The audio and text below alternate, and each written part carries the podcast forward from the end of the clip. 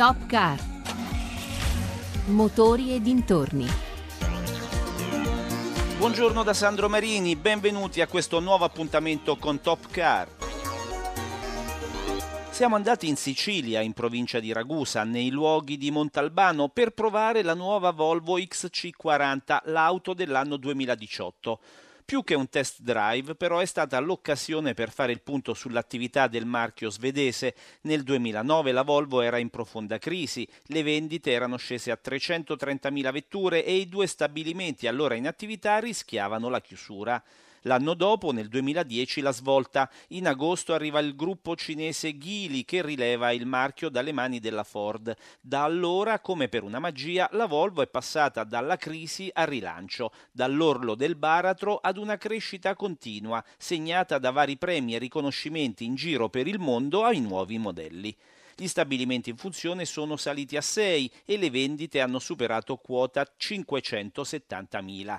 Quali sono stati i passaggi chiave in questo percorso di rinascita? Bob Lonardi, responsabile pubbliche relazioni Volvo Italia. Intanto la straordinaria illuminazione di chi ci ha acquisito. Mr. Li Shufu, che è il, il presidente di Geely Company, di Geely Holding Group, dichiarò immediatamente che avrebbe voluto dare nuovo lustro al marchio e senza contaminarlo, senza rovinarlo ed è esattamente quello che è accaduto. Quindi ha liberato il circolo virtuoso degli investimenti e il know-how straordinario che Volvo ha sempre espresso si è potuto esprimere di nuovo. Quindi abbiamo com- potuto cominciare a progettare quella caratteristica che ci contraddistingue, con la, il pensiero avanzato, la grande capacità di anticipare le tendenze e le esigenze del consumatore, abbiamo cominciato a progettare le nostre nuove automobili che hanno tantissimi contenuti che appunto vanno nella direzione della risposta puntuale, precisa, è quello che serve alle esigenze del nuovo consumatore, perché nel frattempo i consumatori hanno cambiato priorità, abitudini, quindi un altro grande passaggio della rinascita è stata la capacità di, di Volvo di vedere cosa succedeva attorno all'automobile e trasferire nell'automobile quei contenuti che rispondevano a delle nuove esigenze esattamente come accadeva con i telefonini piuttosto che con i, l'elettronica di casa, eccetera. Quindi i prodotti nuovi hanno espresso grandi contenuti tecnici e questa capacità di andare incontro all'utilizzatore che ha decretato certamente il successo dei modelli. Qual è oggi lo stato dell'arte, la situazione di Volvo? La situazione è particolarmente felice per chi come me è da tanti anni che, che veste questi colori e non ricordiamo, non ricordiamo un momento tan, tanto fortunato come quello di oggi. In termini di volumi siamo oltre le 571.000 unità e per come stanno andando le cose, quest'anno grazie soprattutto a XC40 che è stata citata prima, che ha vinto l'auto dell'anno e sta esplodendo in termini di vendite, e probabilmente arriveremo ben oltre i 630-640 mila pezzi, quindi un anno, un, si preannuncia un altro anno di, di grandissimo successo. Particolarmente fortunata, ma non è solo prodotto, sono i contenuti che abbiamo che contano, sono le fabbriche che abbiamo in tutto il mondo che ci consentono di avere così un'impronta industriale molto efficiente in tutti i mercati, con una distribuzione molto efficiente dei prodotti che vengono costruiti dove c'è il mercato che li richiede, quindi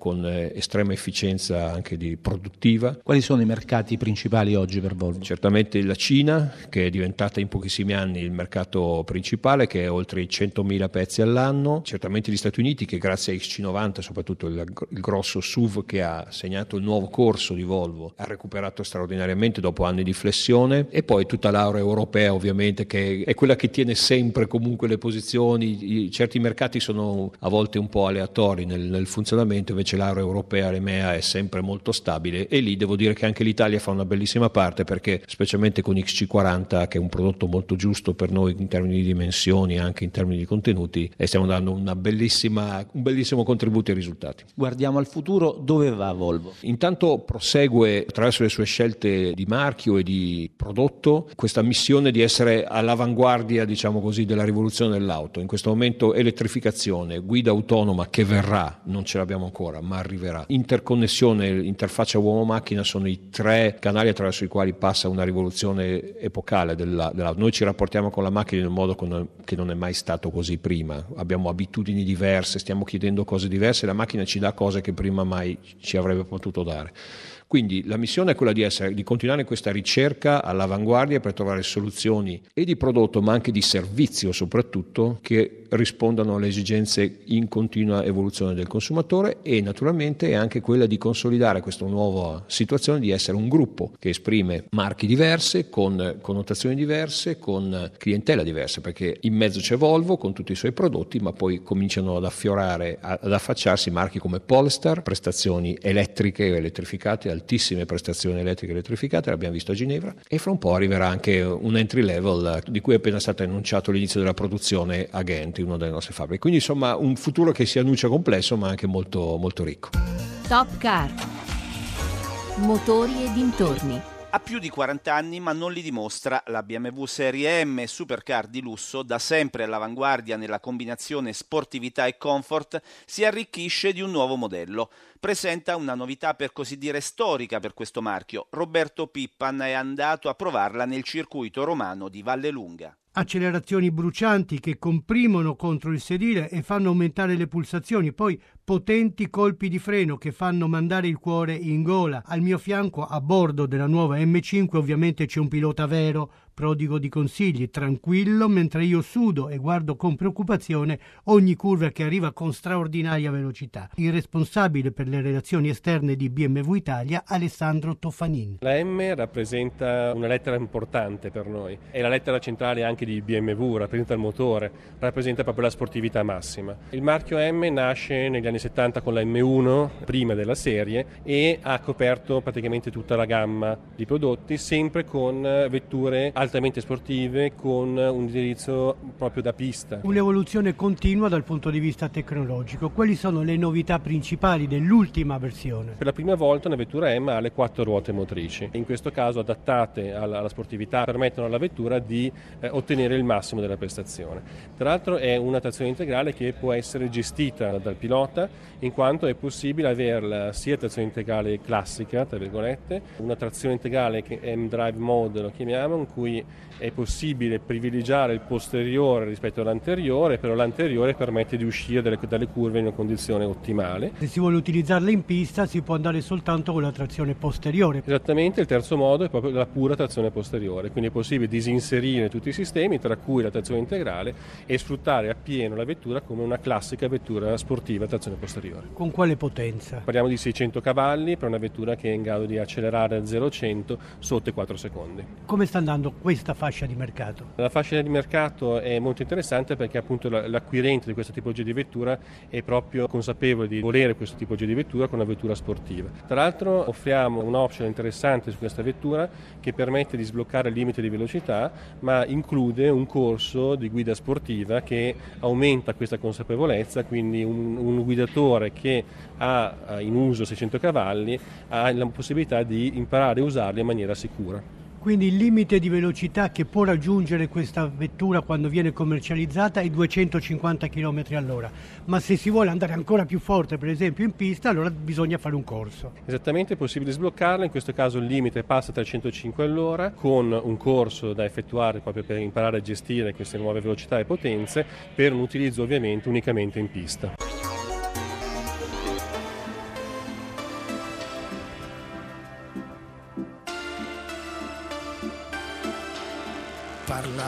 Della sfiga proprio non si può. E la morte no, non è mai stata un argomento pop.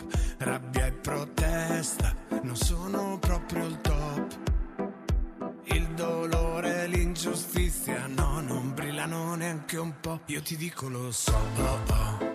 Ci ho provato ma no, oh oh. I tempi sono duri per non avere il sorriso sul viso ma che caldo che ho, oh, oh. Dammi una bomba pop, oh, oh. C'è la voglia di agosto che mi brucia nel petto, nel petto. Tutti vogliono una grande festa, un'estate tridimensionale. Ma cosa te lo dico a fare? Non vieni più su, vieni qua su. Il mondo aspetta una grande festa, una bomba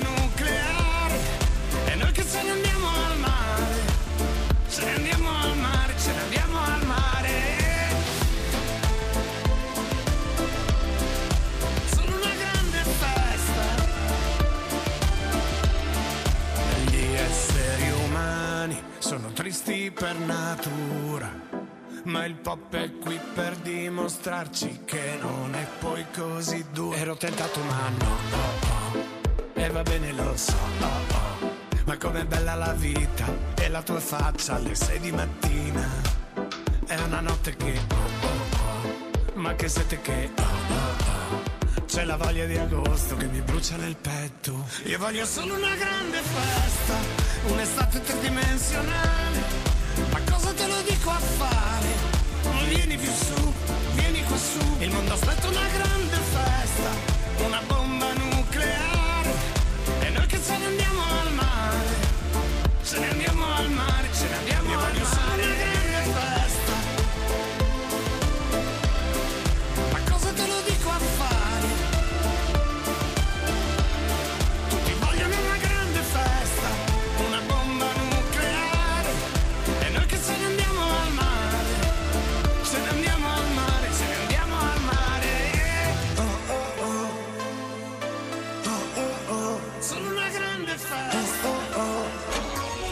Top Car. Adesso entriamo nel grande e affascinante mondo Ferrari. Con Carmelo Lazzaro andiamo in Emilia-Romagna, a Modena e Maranello, nella terra del cavallino rampante dove nasce la Rossa, meta di tanti appassionati di motori ed anche semplici turisti. Un marchio, un emblema, un modello sportivo e imprenditoriale di risonanza mondiale. Il nome Ferrari racchiude tutto. Una storia lunga 120 anni, iniziata a Modena dove è nato Enzo Ferrari. La sua vita è racchiusa nella mostra fotografica, visitabile nella sua casa natale, che lo ritrae dall'infanzia alla carriera di pilota e poi manager e costruttore, accanto ai grandi dell'automobilismo come Nuvolari, Villeneuve, Castellotti. Casa Ferrari dal 2012 è un complesso museale, un grande contenitore culturale, uno spazio espositivo dal design futuristico dove è possibile ammirare tra l'altro i motori Ferrari costruiti nel tempo. Ogni giorno è meta di tanti appassionati e semplici turisti, alcuni li incontriamo dopo la visita.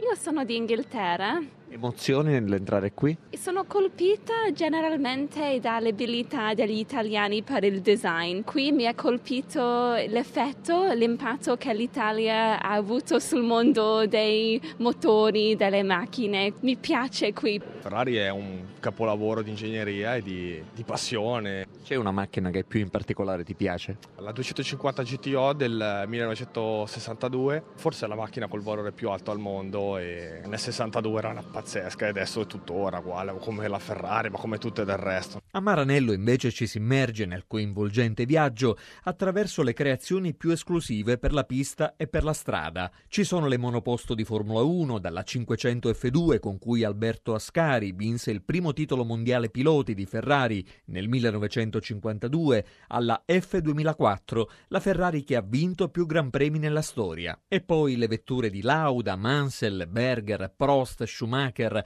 in bacheca tantissimi trofei e targhe. Ai luoghi della Ferrari da alcuni anni è dedicato un apposito variegato tour che comprende anche altre interessanti tappe, come ci spiega l'operatore turistico Fabio Fabbri. Abbiamo studiato questa escursione che permette di visitare i due musei della Ferrari, quello di Maranello e quello di Modena, più un'altra grande eccellenza che è la casa museo di, di Pavarotti e abbiamo inserito una cetaia, due cantine e la mm, eh, Musa che è il museo della salumeria di Villani. Qual è la risposta dei visitatori, dei turisti e degli appassionati di motori? È una proposta che risponde a chi mh, ama i motori ma che poi comunque durante la giornata vuol fare anche qualcos'altro. La cosa curiosa è che proprio i turisti che vengono da più lontano, quindi New Zealand, Australia, Stati Uniti, apprezzino tantissimo questa escursione. Il servizio è garantito ogni giorno, ecco com'è strutturato. È garantito tutti i giorni sulla base dell'apertura dei musei Ferrari. I musei Ferrari chiudono solo il primo dell'anno e il giorno di Natale e di conseguenza anche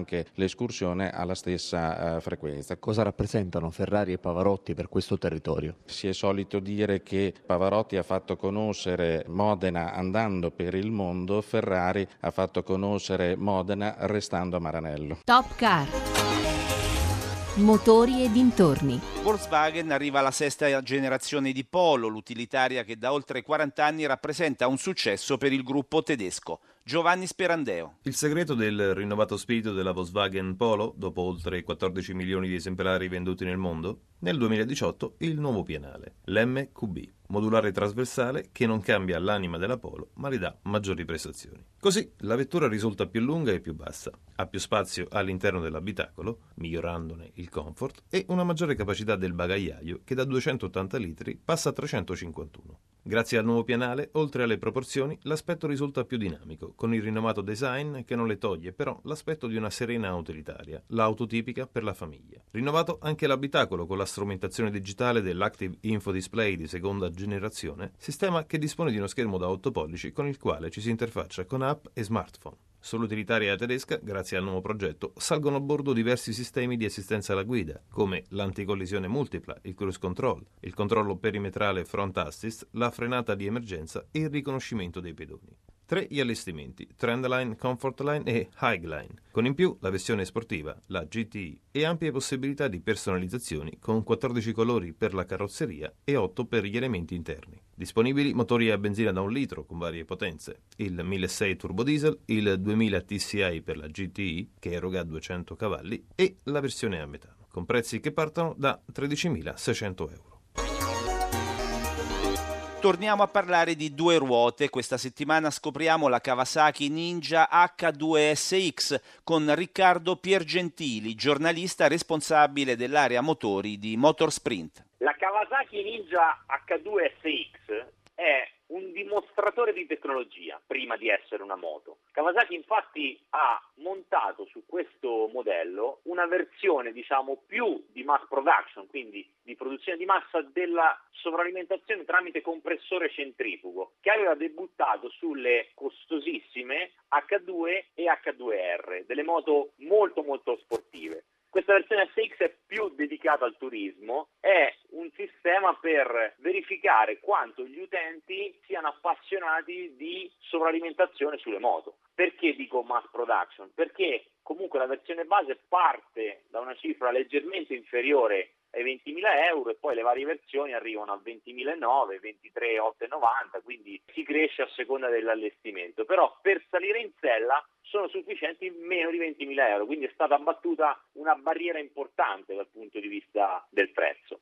Perché diciamo dimostratore di tecnologia? Perché fondamentalmente questa Kawasaki ha nel motore l'attore protagonista. È una moto infatti vecchio stile come concetto perché è bassa, lunga, come le vecchie iperveloci. Questa Kawasaki è un po' quello è un po' una moto da turismo, però diciamo che il sistema con cui questa moto arriva al cuore del motociclista è il comando gas, è il propulsore, è il sound del motore metallico con quel fischio all'aspirazione tipico dei motori sovralimentati. È per questo che si può comprare un H2SX non è certo per le sue doti di guida che invece a differenza delle crossover sono molto più vecchio stile la capacità di carico non è paragonabile a quella di una crossover. In sostanza la H2SX è una moto che va guidata in maniera molto progressiva, lasciandole il tempo di adattarsi a ciò che il pilota chiede. Dire che questa qui è una moto per tutti non è corretto sicuramente, perché parliamo comunque di un oggetto da oltre 200 cavalli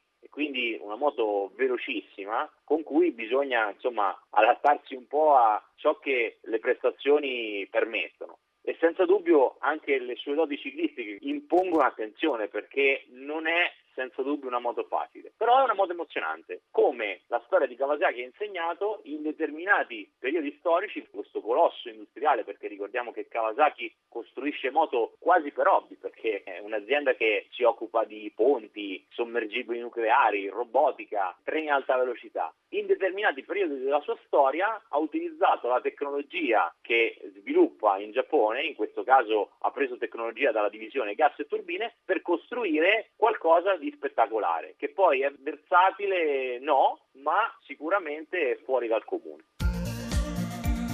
E siamo arrivati al termine di questa puntata. Mauro Convertito in regia. Potete riascoltarci sul sito www.raiplayradio.it oppure con l'app RaiPlay Radio. Per contattarci l'indirizzo mail topcar.it.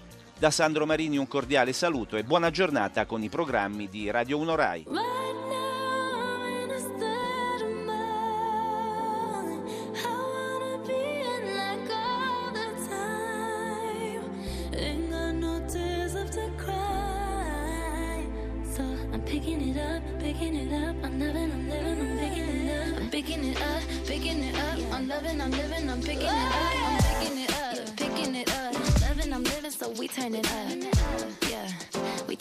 up. Ain't got no tears in my body. I ran out, but boy, I like it. I like it. I like it.